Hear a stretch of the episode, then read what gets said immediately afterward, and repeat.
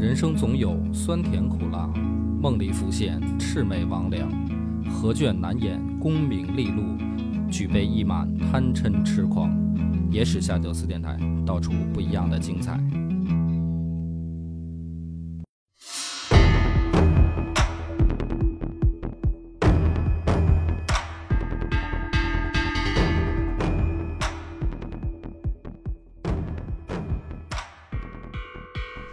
欢迎收听《野史下酒》，我是主播恶八波。老番仔，这一集呢，讲唐朝就要讲到一个物极必反了。大唐呢，蒸蒸日上，到了一个拐点啊，女皇要上，对，女皇要出来作妖了，主要是大家可能也期盼已久了啊，早就想听听武则天作妖的事儿。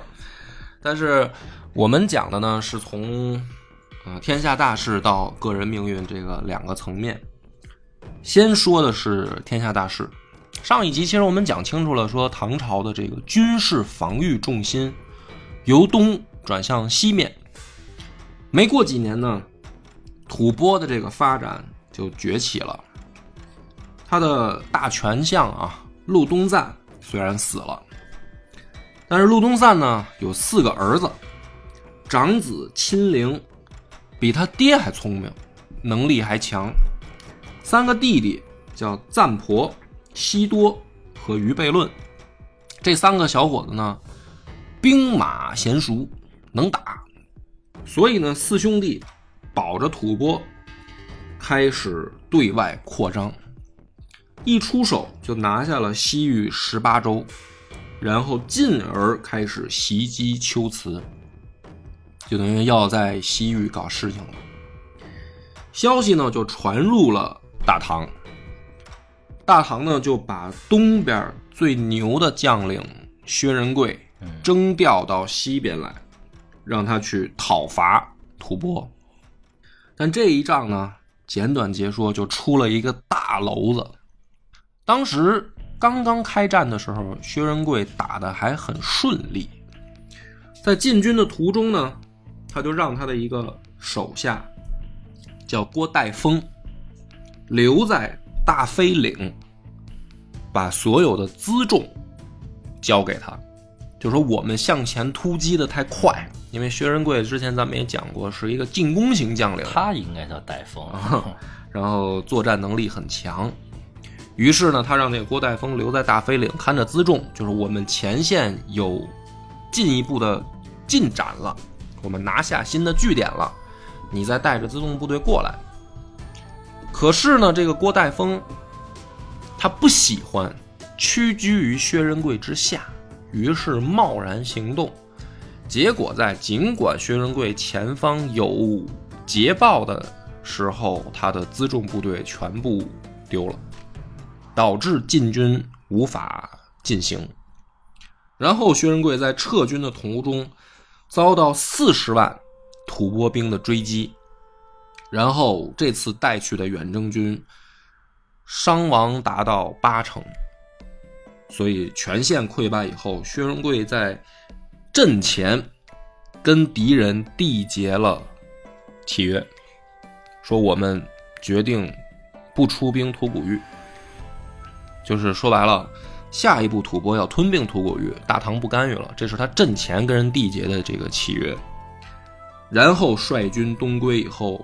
李治听了以后，直接让人去军中把这三个人，就是一个薛仁贵和他两个副帅抓回京师，免为庶人。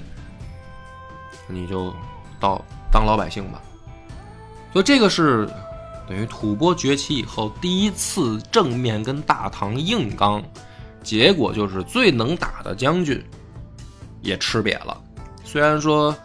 史书里面把他的这个记载的锅放到了这个郭代峰身上，但实际上呢，我们听出来说，好像不是这么回事 还是跟上回一样浪啊，就是不行，就是你统帅的能力也不行。我听着，反正反正我看着，我觉得薛仁贵呢是一个将。他不适合当一个帅，哪有师长带队自己冲锋？对，这不是就李云龙式打法 是吧？啊，那么问题就出现了，就是西边出现了出现了等于重大的防御缺口，吐蕃在崛起，怎么办？于是呢，又调东方战场上的刘仁轨，就是原本留在百济这位兄弟，现在已经是尚书右仆射了，让他去防御吐蕃。这哥们儿呢，去了以后，就又出一事儿。他在当尚书右仆射的时候，在朝中啊，和李敬玄两个人不对付。如果非说主要责任在谁呢？在李敬玄。这个李敬玄呢，有点事儿妈，他看不惯刘仁轨，所以一旦刘仁轨说什么事儿，这个李敬玄就跳出来反对。反对。但是大家也知道，说这个朝堂上作为政见不合这种情况也很正常，对吧？可是毕竟一个是文臣，一个是武将，就是虽然从职位上来说都是都是文臣啊，就是唐朝其实没有很那么清晰的区分说你是文官你是武官，它不像后来宋朝那么泾渭分明啊。但是呢，毕竟个人能力的强项不一样，明显这个刘仁轨把技能点都点在这个军事上了。啊，这个李敬玄呢，于是在这儿碎嘴子说他是他不开心，他不是后来接到了任务去防御吐蕃吗？他就回来给李治写了一封书信，他说：“我认为有一个合适的人选，就是这个李敬玄，他适合来防御吐蕃。”李治呢没多想，就觉得说：“哎呀，你看刘仁轨这个。”还能帮我举荐贤才，这是一种高风亮节啊，嗯，对吧？说这挺好的。那么这个李敬玄他们可能私交不错啊，没准适合，他就去给李敬玄下命令，说你去防御吐蕃。李敬玄就傻了，我哪会带兵啊？我也我也不会呀。他就再三推脱不去。李治呢，一开始认为说，哎，你看谦虚一下啊。哎，你心里边都知道，说你的这老同事刘仁轨早就帮你说好了，是吧？你非得要表现一下推让，这没关系，朕配合你，就是吧？就是多次请求他这个出战。这李李治越求呢，李敬玄越害怕，说我真不行啊！这皇帝怎么来了劲了，还就跟我较上劲了呢？因为两个人等于这个想法没对上号。最后呢，李治就急了，说你这个装。装蒜就差不多得了呗，我还陪你演到什么时候啊？就说了一句撂了一句底，说刘仁轨就是让朕御驾亲征，朕都去，你有什么可不能去的？就是皇帝已经烦了，你演戏差不多得了，我也不想演了，你就交底吧。李敬玄就傻了，就怕了，说知道这是没有退路可言，你知道吗？没有撤退可言，那怎么办呢？那就去呗。所以呢，这个李敬玄就带着兵啊，还有给他配了一个副将。叫刘神礼，两个人统兵十八万，准备去替代刘仁轨防御吐蕃。实际上也是一次西征，问题就出现了。李敬玄呢，本来就不会打仗，也不会带兵，本来就心虚，再加上呢有点胆小，所以呢是能走多慢就走多慢。啊，能让刘仁轨在前面多顶一会儿就多顶一会儿。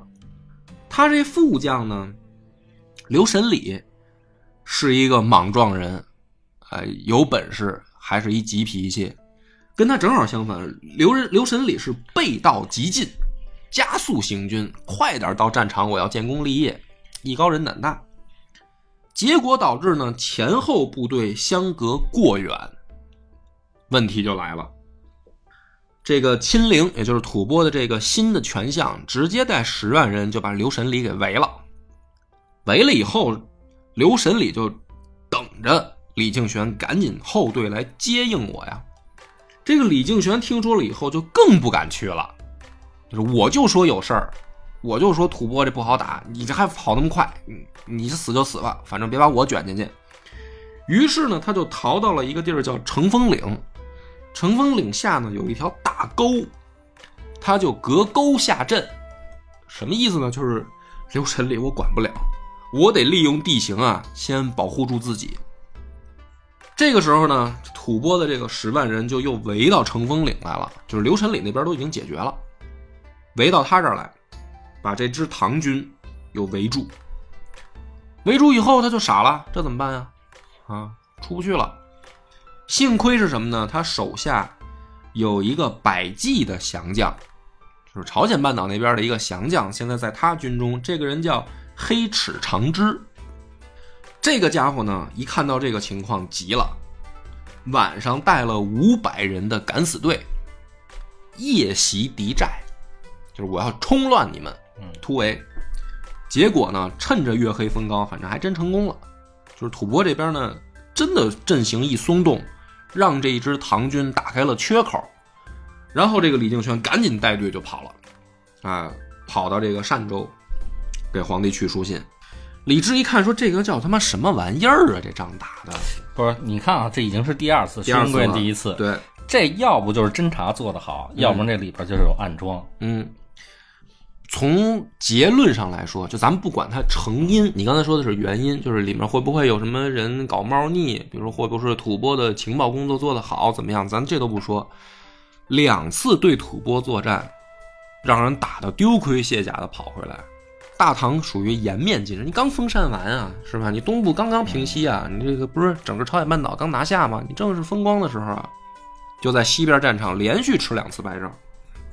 薛仁贵败还，因为我们讲的很快，薛仁贵败败还到这个李敬玄打败，这个中间实际上是八年时间，两次出征被人打败，这还不是一个说很短暂发生的。在这个期间呢，李治就改元了两次，从咸亨改为上元，又从上元改为仪凤。就在这八年期间，大唐属于开始走下坡路，从军事上来讲也是，从政治上来讲也是。政治上来讲是什么呢？这八年里面，李治染上了一个毛病，头疼。用中医的说呢，是中了这个风痫嗯，啊，反正就是头疼，疼到什么程度呢？看奏章看不下去，这精神无法集中，不用看了，这是神经性问题，嗯叫神经官能症。是吧？你给断出来了已经。这个改天请马博士来再聊一期是李治的这个头疼是因为因为啥弄的啊？但是呢，他得有一个小插曲，也不叫小插曲了。他一头疼咋办呢？媚娘你来看奏章，这疼的集中不了注意力啊。嗯武则天呢，这时候还是叫武媚娘吧。武媚娘就开始越来越多的参与到朝政，而且是在李治病痛的情况下，确实是只能交给他放心的情况下，他就越来越多的干预朝政。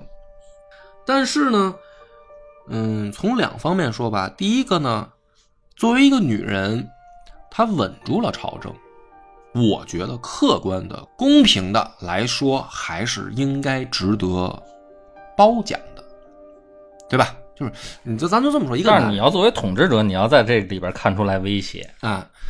但是呢，另一个方面呢，史书上有一个话，就是说他虽然稳住了局面，可是朝中就是顺他的人升官，逆他的人去死，就是他的这个行事作风、独断专行的这样一种态度，很压制啊。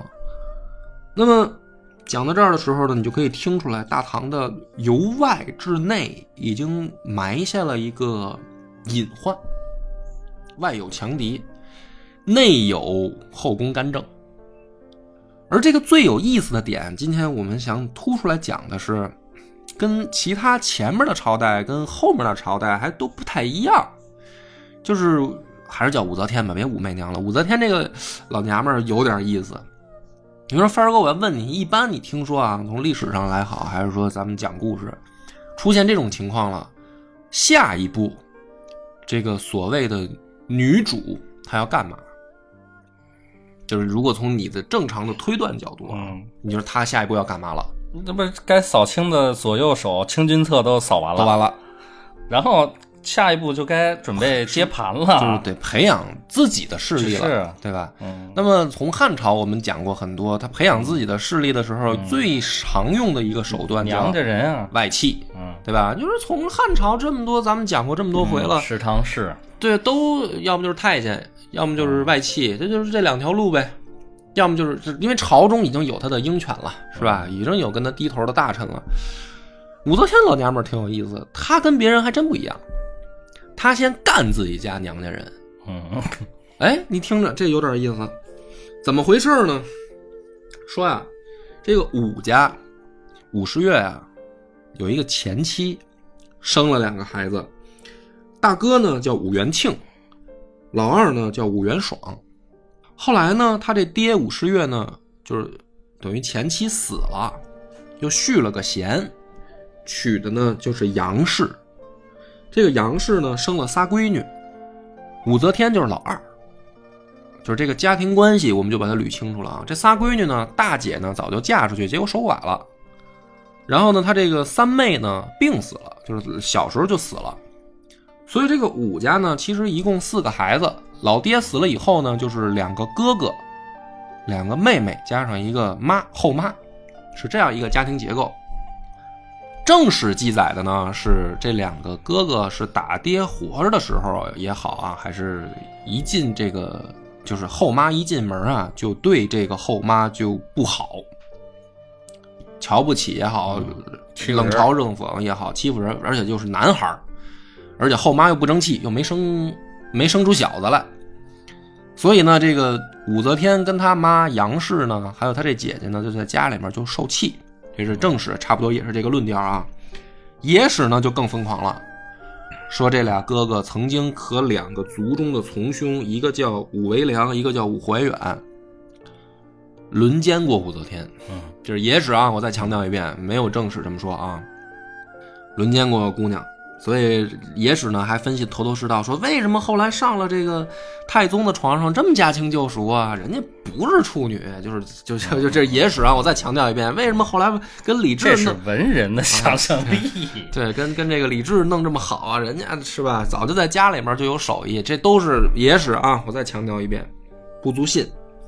但是呢，有一个问题就是，武家呀自己家里面这个妹妹跟兄长。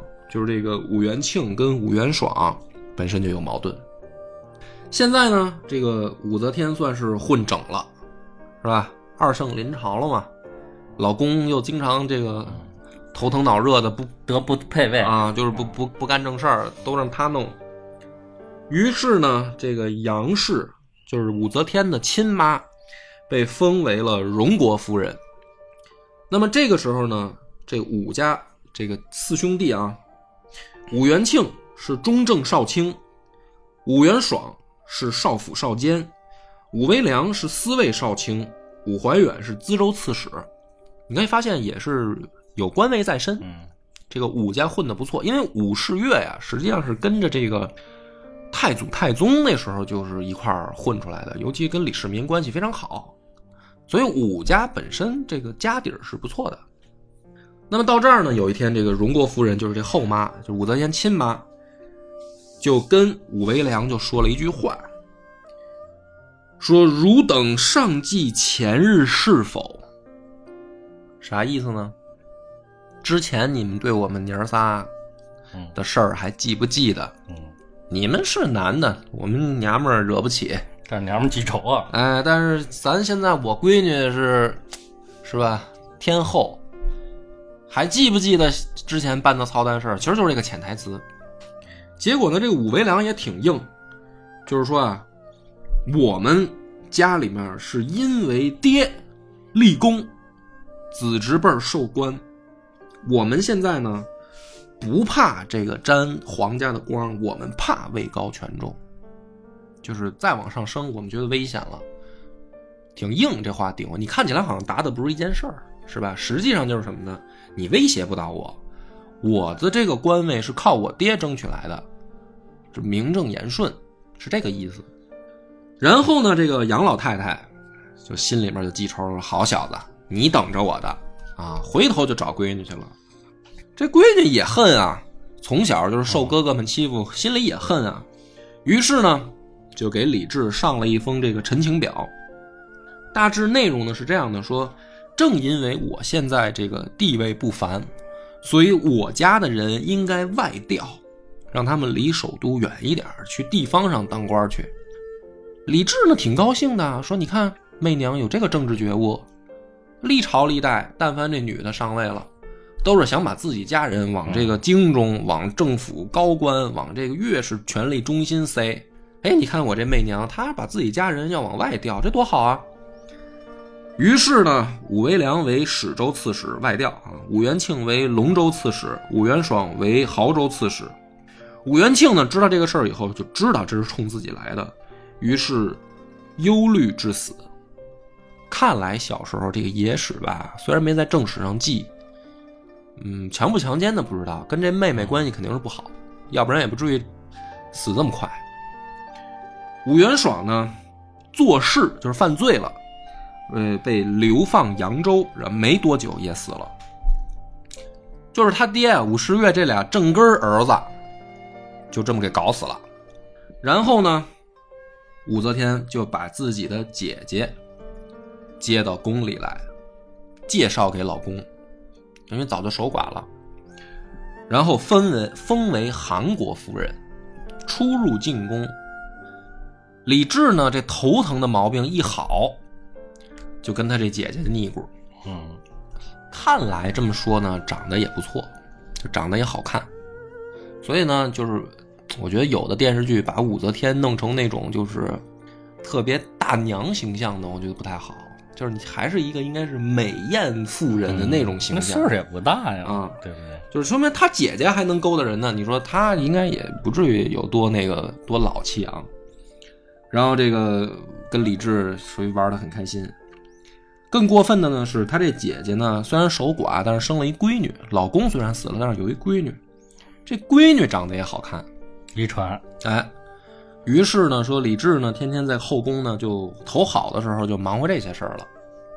然后李治以为瞒的挺好，武则天不知道，实际上武则天早就知道了。这就是他主动献计呢。嗯，哎，不是，他知道以后他还生气，嗯他并不想发展成这样。于是呢，表面上跟姐姐搞得更加的热络啊，姐姐三天一小请，五天一大宴，然后就在饭里直接下毒，就把他这个姐姐韩国夫人直接给毒死了。这是书上写的啊，真假，呃，自己判断。毒死以后呢，李治很伤心，对：“呀，这么好个这个是吧？这么好个这个大姨子就就就就死了。”李治以为暴病身亡，不知道是毒死的，挺忧伤的，说：“怎么能够让这个大姨子这死后也有个怎么说呢？就是比较好的嗯待遇呢？”就把这个大姨子的这个闺女封为魏国夫人，然后呢，跟这个魏国夫人两个人就更腻过。武则天又知道了，知道以后这招啊想的都就是，我真的怀疑这是不是人干出来的事儿了，有点。他就恰好有一次，武维良和武怀孕进宫送吃的，就是这哥俩也想说，咱也别硬顶了，咱该拉关系就拉关系吧，跟这个家里边的就是妹妹们得搞好关系，还有这个等于侄女嘛。这吃的送进来以后，武则天就把这送的东西直接拿去给魏国夫人吃，吃完以后就死了。死了以后呢，武则天马上就告状，说武维良和武怀孕就是想毒死我。没想到我把这吃的先送去给这个侄女吃了，所以侄女是替我而死。陛下，你得出来主持公道。他们两个从小就欺负我，现在看我日子过好了，竟然下此毒手。李治这时候属于伤心过度，就是我这大姨子死了，我这这这闺女也死了，都死了，是吧？这是是谁干的？哦，武威良、武怀孕是吧？行，这哥俩都没有辩解的机会，直接就斩了。所以我就觉得特有意思啊，这别的这个家里边的女人吧，上位都是拉拢自己家的亲戚往这个中央送，只有他武则天是一个劲儿的干自己家里人，嗯，全给弄死。我觉得这里除了你刚才说的小时候这个家里环境对他不好以外啊，嗯。还有一个问题就是，我不知道这在心理学上叫什么，就是原来演过一个电影，嗯。是一个美国小孩儿，十一岁，嗯。在他经历万难当选美国总统之后，他内心的黑暗被无限的放大。哦哦，我我知道你说那片子了。所以我说，就是他的这些哥哥，对于小时候的这个武则天有影响吗？有，但我觉得更多的是武则天逐渐的开始尝到权力的味道，他的心里也发生了变化。嗯，但是你会发现他用的手段啊，就是咱们先不说史书记载的真假，先按照这个书上记的这么想，用的还都是就是下毒这种，就是下三路手段，他没有说搞那种政治斗争，嗯，是吧？没有说从朝堂上进攻，他搞的都是直接说白了有点暗杀。女人嘛，嗯，讲到这儿的时候呢，我们还能感觉得出来说，嗯，这是一个家庭矛盾，有点第六调解室的这个味道啊，就是家里的矛盾其实没有涉及到政见不合。接下来就更神了，这个武则天呢，嗯，有儿子，有多少呢？四个儿子，老大叫李弘。李弘呢，这个孩子史书上记载的是仁孝、谦谨，就是你可以把能想象到的美好的品德形容太子的啊，一般老大都这样。啊，就是都放到这个家里边这个大哥身上。可是呢，这个李弘呢有一个毛病，史书上说啊，看不惯自己这妈太张狂，就是因为这时候爹已经不管事儿了，因为病痛吧也好，还是说忙活后宫这点事儿吧，反正爹是不太上心这个公司的事儿，妈呢天天在这儿就是公司里面吆五喝六的，咱们这位太子爷呢就有点看不惯，在朝堂上就有点言辞，这个事儿就搞得武则天很不爽。真正的一个导火索是什么呢？也不知道这个太子是推仁孝了呢，还是小的时候也留下了一些美好的初恋啊。萧淑妃有俩闺女，一个是益阳公主，一个是宣城公主。后来萧淑妃被武则天弄了以后，不是打入冷宫吗？这两个闺女跟着也就住冷宫了。现在呢，年纪已经三十多了，还在冷宫呢，也没嫁出去。这李弘呢，有一天就突然啊，跑来跟老妈说，说这两个姑娘太可怜了。你想，古代三十岁还没嫁出去，这个，嗯，确实有点可怜。说能不能这个开恩，就是上一代人的恩怨，没有必要扯到下一代人身上，说让这两个公主也出嫁吧。关键问题是，这他跟他妈有问题啊。哎，这事儿呢，武则天一听呢就很不高兴，就什么意思？萧淑妃是什么人？你不知道吗？就是那时候年纪小，长大了还不弄不弄不明白这点事儿吗？难道我没弄死这俩个女的就不错了？就斩草要除根嘛，就是我没弄死她就不错了，还想放出去，还下嫁？你这是你是我儿子吗？就是你是不是替我着想啊？到底是我生的吗？于是呢，表面上，呃，真的把这两个嫁给卫氏了，就是别想高门大户里面择婿了，你们俩就是，啊，就找找个这个门卫嫁了完了呗。表面上看起来是满足了李弘的这个请求，给太子面子了，实际上呢是对太子怀恨在心，这还是他亲生儿子。于是呢，上元二年夏天的时候，说李弘跟着李治有一次出去去合璧宫，夏天可能是避暑，也可能是这个游玩啊。当时说是武士亲赐酒食，就是吃饭的时候亲自给他端茶倒酒什么的，是吧？给给给伺候着。回来以后说李弘呻吟了好几天，死的时候二十四岁。就反正史书上说的是，武则天把自己亲儿子毒死了。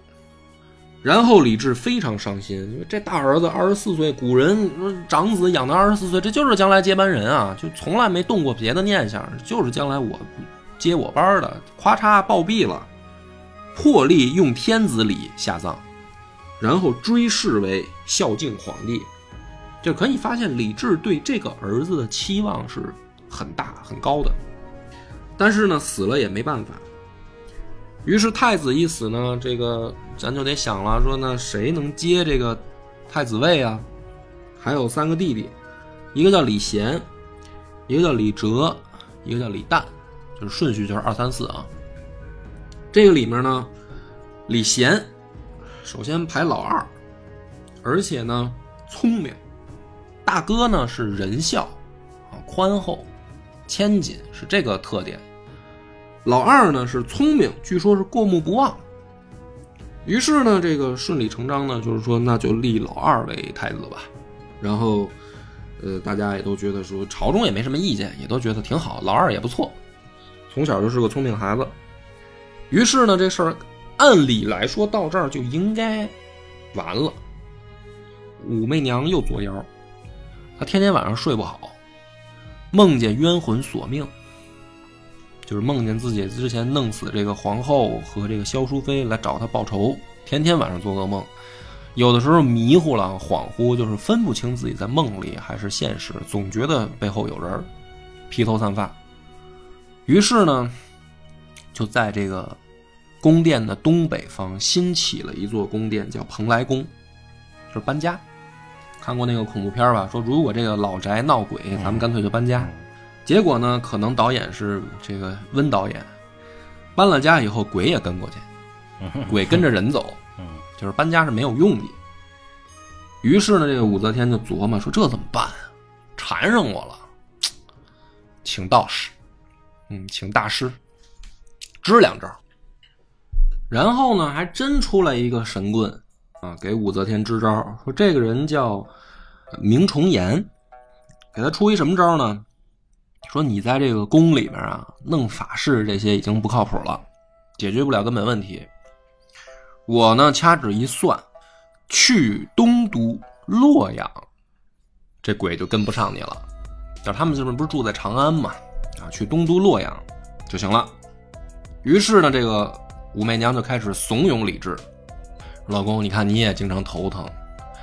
这个咱们长安这边呢，这这个环境啊，这个物理气候什么的也挺烈的，嗯，这个洛阳不错，气候环境适合你疗养，你这头疼病到那儿没准能好一点。我也请人给你算过了，大师也是这么说的。李治说：“你看媳妇儿多疼我。”回首一看呢，这个二儿子李贤呀也不错，正好呢，李治也想说给儿子一个锻炼的机会。于是呢，这一家这就就商量定了，咱俩去洛阳，留儿子呢在长安监国，顺便呢也是锻炼一下，看看他行不行啊。商量以后呢，这个事儿就真这么办了，就是李治和武媚娘就去洛阳了，然后留着李贤在长安。到了洛阳以后呢，这武则天这个冤魂缠身这事儿还真不犯了。那大师说的还挺准啊，你不做噩梦了，挺好。结果呢，大师又作妖，说：“你看现在这个我给你算的准，对吧？我呢再赠你一卦，我算了一下啊，你要想这个日后过好日子，你不能用这个李贤。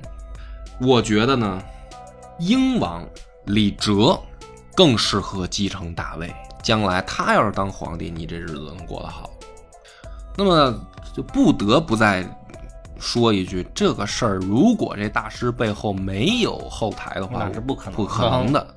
所以这个事儿实际上就是牵扯进了说这家子里面自己的这个又是一个太子大位之争的问题。我不相信这个李哲在背后没捣鬼，但是呢，这个老娘们儿武则天呢，这时候信大师的这事儿你就没招了。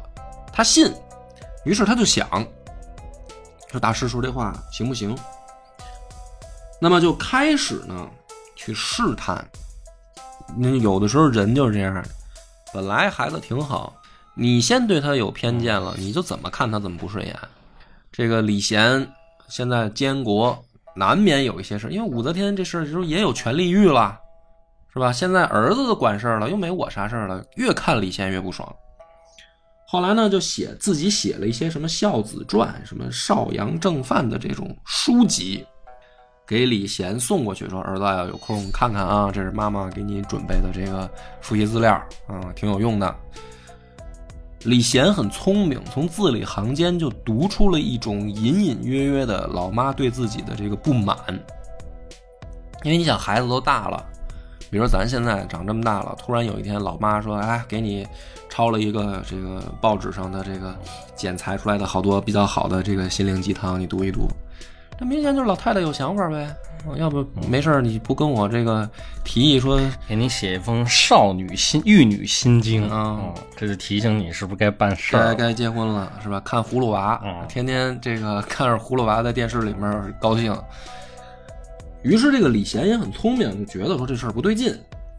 恰好这个时候呢，就是这我我们就插一句，母子这个时候实际上就有嫌隙了，互相就提防对方。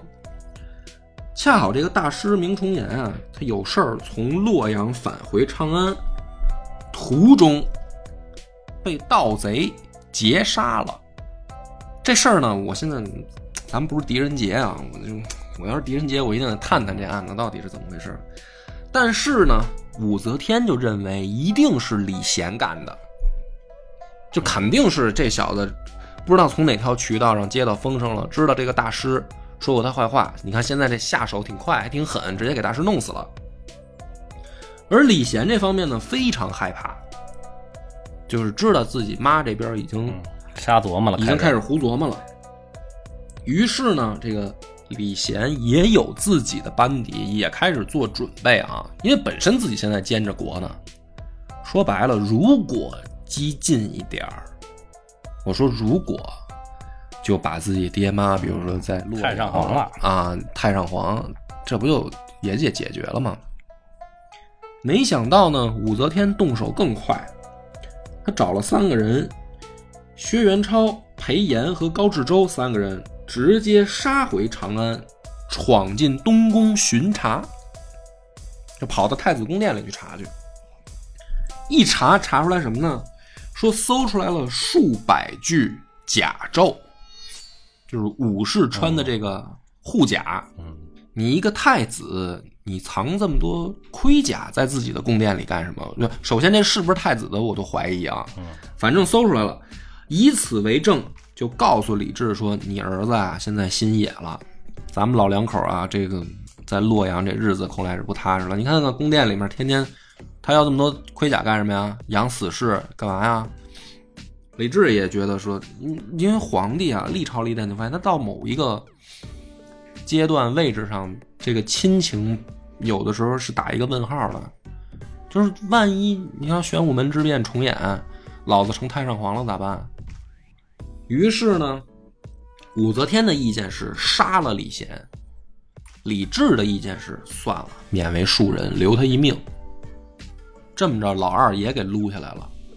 然后呢，被废了以后，就换老三李哲当太子。反正这事儿呢，我看来看去，我总觉得这个背后最大搞猫腻的是这李哲。嗯，请大师的是他，弄不好干死大师的也是他。就是大师是他的企业有点有点棋子儿的意思。反正这一章呢，我们讲到这儿就听出来了，外部吐蕃在崛起，两次出征失利，薛仁贵也没搞定。刘仁轨这次呢，也是有点儿小肚鸡肠了，就是你怎么能把自己的个人恩怨建立在这个军政大事的这个相互掣肘上？